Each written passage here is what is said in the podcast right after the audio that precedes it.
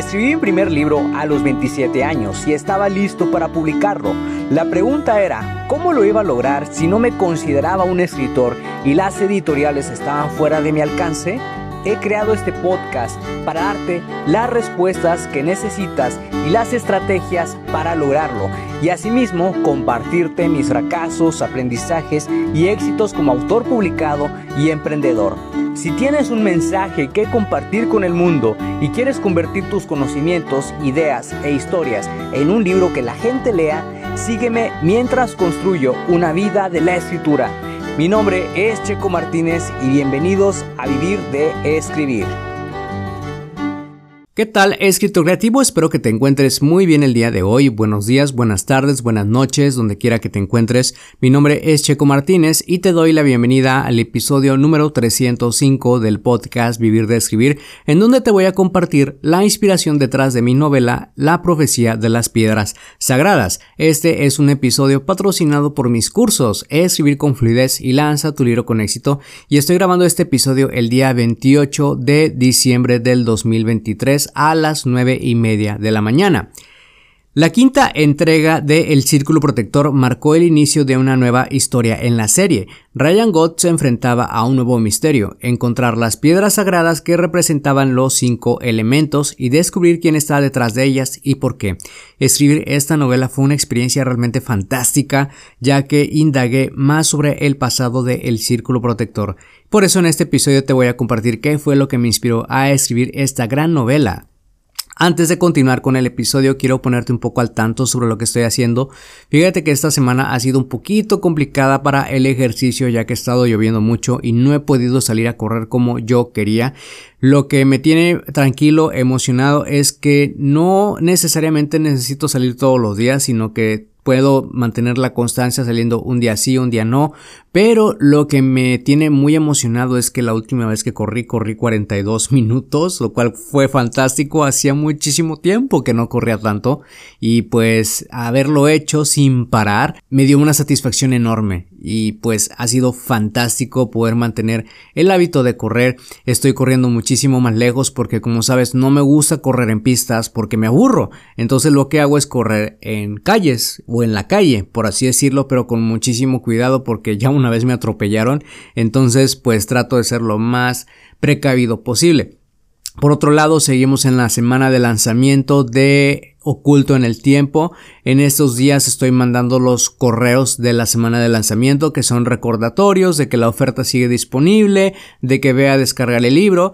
He comenzado a preguntarle a la gente qué le pareció el libro, cuál es la opinión que tienen. Hay muchas personas que se leen el libro en un día o en dos días, por eso aprovecho esto.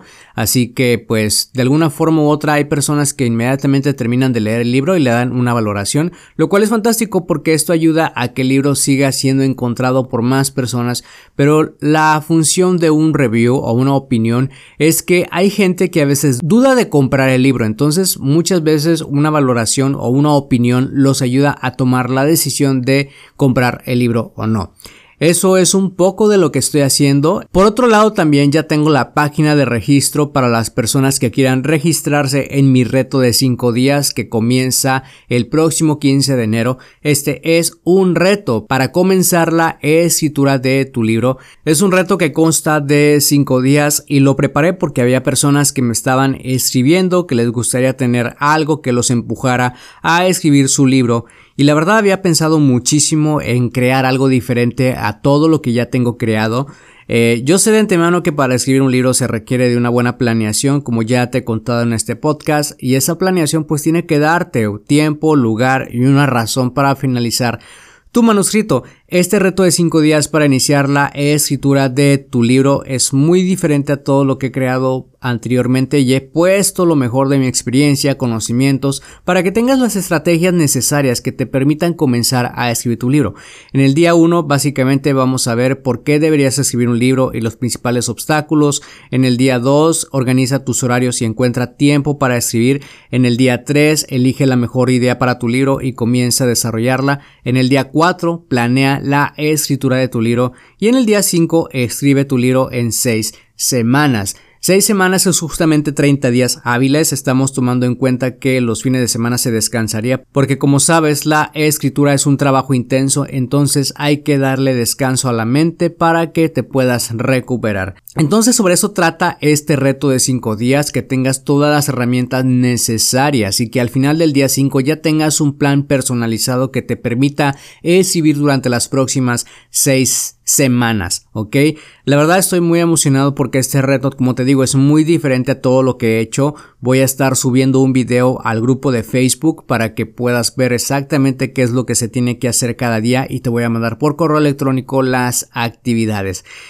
Me llena de mucha emoción hacerlo de esta forma. Eh, estoy muy emocionado por poder ayudar a las personas, por poder ayudarte a ti si tienes interés en escribir tu libro en este año que viene. Así que si tienes interés en hacerlo, te voy a dejar el enlace para que puedas separar tu lugar. Tengo lugares limitados para este reto, entonces eso es muy importante que lo sepas, pero como quiera te voy a dejar el enlace para que puedas registrarte, reservar tu lugar y durante los primeros días del 2024 te iré mandando más información para que estés al pendiente y tengas tiempo de poder hacer este reto. Así que eso es un poco de lo que he estado haciendo, la verdad con este reto estoy muy emocionado, así que ya que te puse al tanto, ahora sí, vamos de vuelta al episodio. La quinta entrega del Círculo Protector es una de mis favoritas, marca el inicio de una nueva historia y el, y el, comienzo del fin de la saga de Gorsuki. Esta novela me dio la oportunidad de explorar más sobre la historia de los protectores, y un personaje clave es Maya, la guardiana de las piedras sagradas. Ella ha venido buscando la ayuda de Ryan porque las piedras sagradas han desaparecido. Nadie sabe dónde están y ella piensa que Ryan y los protectores son los únicos que pueden encontrarlas. ¿Por qué? Porque los poderes de los protectores están ligados a la magia de los elementos, cuya esencia está contenida dentro de las piedras sagradas. Es una historia fascinante porque los protectores visitan nuevos lugares como el templo sagrado, donde hay un monumento a los antiguos protectores y existe la tumba del boticario donde yace el espíritu del iluminado, que puede comunicar mensajes desde otros mundos e incluso de los supremos, que son como los grandes poderes que crearon los protectores miles de años atrás. En esta novela hay un pequeño crossover con los personajes de la serie Los Misterios de Sacred Fire. Es algo emocionante porque Preston Wells y Daniel Callaghan se involucran en la búsqueda de la piedra del fuego. Además, los protectores se enfrentan a un enemigo llamado Legian que está tras las piedras sagradas y tiene en la mira a todo aquel que se interponga en sus planes. Hay una nueva detective en la ciudad llamada Lillian West, cuyos intereses van más allá de solo preservar la seguridad de los ciudadanos de Terransmullen. Es la nueva compañera de Billy Conrad, el detective amigo de los protectores. ¿Y qué me inspiró a escribir esta novela? Siempre me han gustado los templos antiguos, lo que hay dentro, los monumentos históricos, los personajes enigmáticos y los artefactos mágicos.